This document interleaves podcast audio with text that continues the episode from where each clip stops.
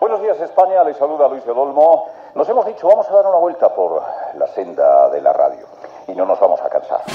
Luis del Olmo era un enamorado de su trabajo y eso siempre es un sumando. Es el vocacional más grande que ha habido. Siempre estaba hablando de la radio. Se ponía muy nervioso antes de entrar y es porque él tenía un sentimiento de que él no lo sabía todo, de que cada día tenía que aprender.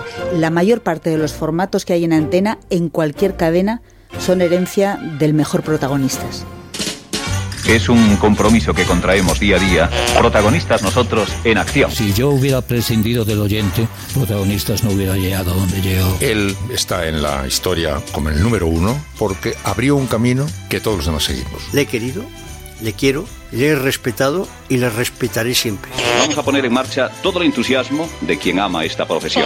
Se estableció como un sonido de la banda sonora de los españoles durante años. Para la radio cambiar es más que vivir. La voz es importantísima. La voz de Luis del Olmo es incopiable.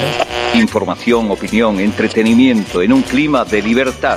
Sus principales virtudes yo creo que es sin duda la innovación, la independencia y luego el no conformarse nunca. Yo creo que buena parte de lo que entendemos por radio se la inventó Luis del Olmo, sin duda. El mérito es de ustedes, amigos oyentes, amigos que se empeñaron en seguir escuchando. Y era capaz de transmitirte cualquier emoción que él quisiera y de escuchar también la tuya. Yo de pequeño quise siempre ser Luis del Olmo. Yo estaba convencido de que la radio era del Olmo. Luis del Olmo desde entonces eh, fue para mí un amigo al que le estuve muy agradecido y esta amistad pues ha ido creciendo a lo largo de los años. El acoger a todo el mundo mundo estaba en el ADN del programa. Ni una sola ciudad, ni un solo pueblo de España sin la sintonía de protagonistas. Protagonista.